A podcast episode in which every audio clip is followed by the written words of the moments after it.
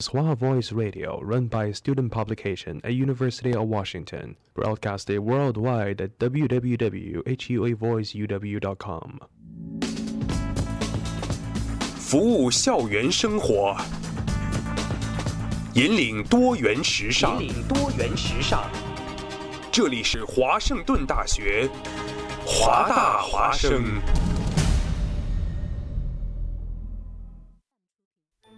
烟雨朦胧，草木常青，西雅图又度过了安稳而平常的一天。暮色渐沉，喧嚣渐息，每一个夜晚，我们都在同一个地方，让声音乘着电波化为雨水，滋润所传达到的每一处土地。听众朋友，晚上好，欢迎收听华大华大华华生。生过留痕，却永不落脚。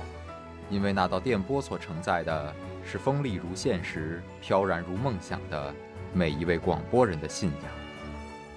声音在，信仰在，我们在。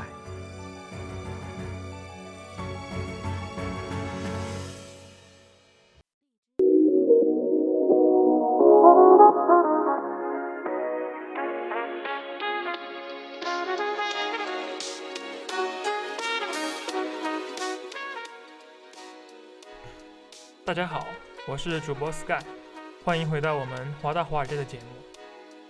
嗯，我们之前的几期节目其实很出乎我的意料，因为收听量很高。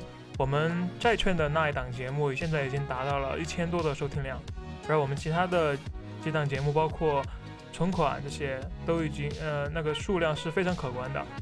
啊，同时还有很多朋友给我们留了言。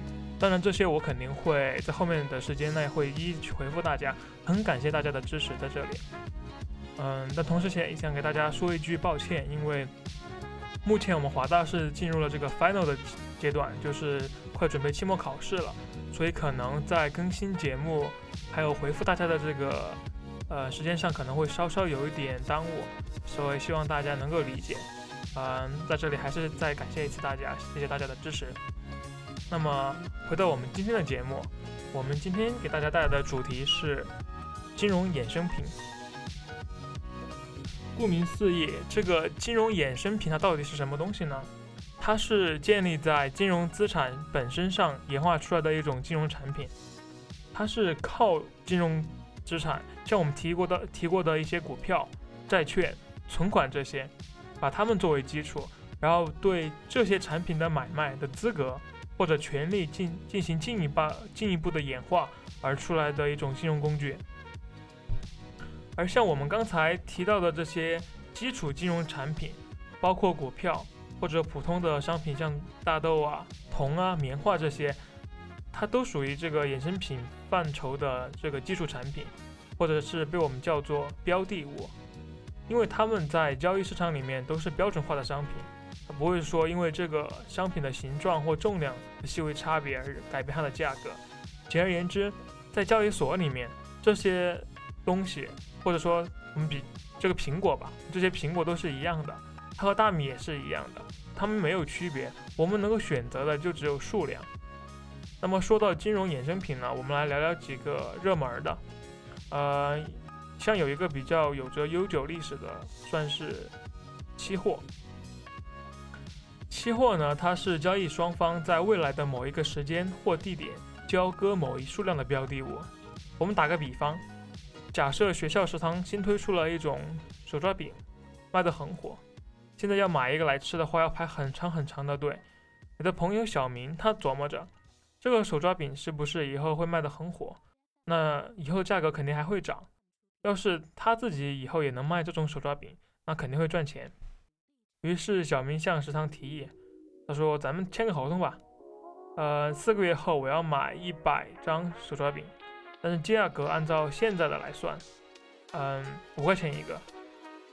所以签了合同呢，食堂就必须得卖，小明也必须得买。对于小明来讲，手抓饼的价格控制在了预期之内，降低了四个月后买不到手抓饼，或者是说高价才能买到这个手抓饼的风险。”食堂也答应了，啊，因为食堂也担心，如果四个月后手抓饼的这个行情和风险呢并不确定。要是大家口味变了，都不买手抓饼了，食堂至少还能再卖一百个吧，而且能达到预期的收益。就这样，小明和食堂都签署了这个合同，在四个月后买一百个手抓饼。天有不测风云，让我们来看看，如果说手抓饼涨价了，会是什么情况？四个月后，如果手抓饼依然热卖，而且还从五个五块一个涨到了八块一个，这个时候小明就赚钱了。每个手抓饼赚三块，啊，一百个的话就赚三百块。对于食堂来讲就有点小亏吧。但是如果手抓饼的价格降下来了，降到两块一个，那小明就亏了，食堂赚了。如果小明和食堂签合同这个事情，他越来越得人心，大家都想着和食堂来签约，那么食堂的合同也就存在了价值。假如手抓饼涨到八块一个，小明净赚三百块，那小明也可以标价三百块，把自己手中的这个合同卖出去。而这张合同呢，在金融衍生品的概念里面可以叫做期货，也叫 future，它是交易人在未来交易某种标的物。资格的一种凭证，交易人可以靠自己对未来的预期来购买期货，通过做多来达到盈利。对于买方而言，啊卖方而言，卖掉期货也是降低自己未来风险的措施之一。因为如果不能够清晰判断未来某一货物的销量，那么提前确定好销路，呃是一定稳赚不亏的。讲完了期货，我们来讲讲期权，呃它的英文名字叫 option。期权一听名字就知道，肯定是一种权利。这种权利它决定了自己能否需要去履行这种购买期货的义务。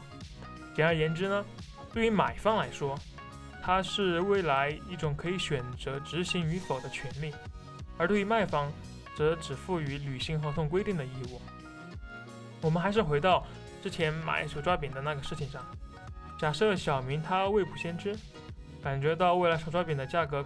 会有强烈的波动，他也不确定四个月后这个手抓饼的价格到底能不能达到预期，他也很犹豫，到底是到时候能不能买这么多手抓饼啊？所以他又跟食堂签署了一份合同，小明多花二十块钱，让自己在四个月后可以选择要不要继续购买这一百个烧饼。这种是否执行合同的权利叫做期权。对于小明来讲，如果到时候手抓饼的价格跌得很厉害，自己亏二十块钱，也不用跟着淌这趟浑水了。而对食堂来讲呢，如果价格跌了，自己也可以少亏二十块钱。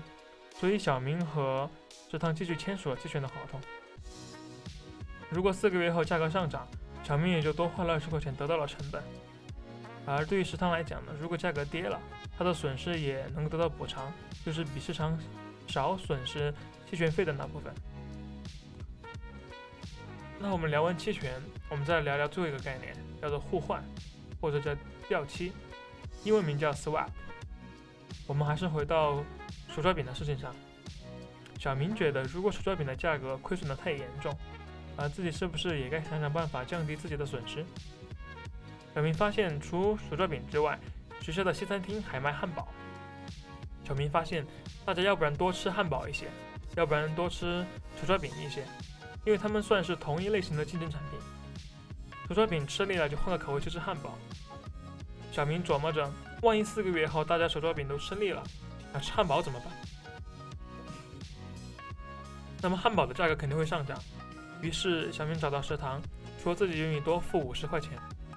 如果四个月后手抓饼的价格低于五块，那小明想向食堂换一百个汉堡的期货。食堂很自信，觉得手抓饼不可能降价。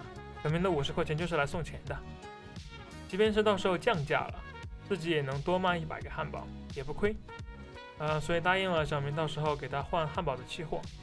接下来，小明和食堂又签署了一份合同，这份合同就叫做互换。当到达某一条件时，双方在某一时间内互换的交易。说完这些例子呢，相信大家对期货、期权互换有了一个更深的了解。那么，为什么这些金融工具会出现呢？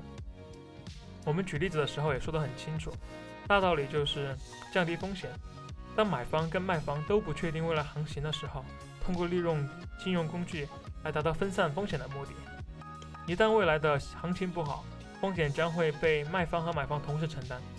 当然，对于买方而言，衍生品的更大作用是通过杠杆来撬动更大的利润，同时通过少许的手续费，达到在未来更大交易的权利，同时带来更大的利润。好了，这期的华大华尔街就到这里了，我们下期会对这个金融危机进行一个介绍。嗯，我们不是很确定到底下周还是下下周能更新我们金融危机的这档节目，但是呃，我们会尽量嗯减少这个时间的 gap。嗯，最迟的话，我们是打算大概在嗯期末结束，也就是三月十八、十九号左右，能给大家带来这档节目。嗯，我们把这档节目十分的看重，因为它算是对我们目前华大华尔街整个节目的一个总结吧。包括我们之前讲过的股票、债券、存款、呃衍生品，它都有一个包括，因为金融危机它涉及的方方面面实在太多了，所以很希望大家能够下期的节目多多的支持。那我们下期不见不散。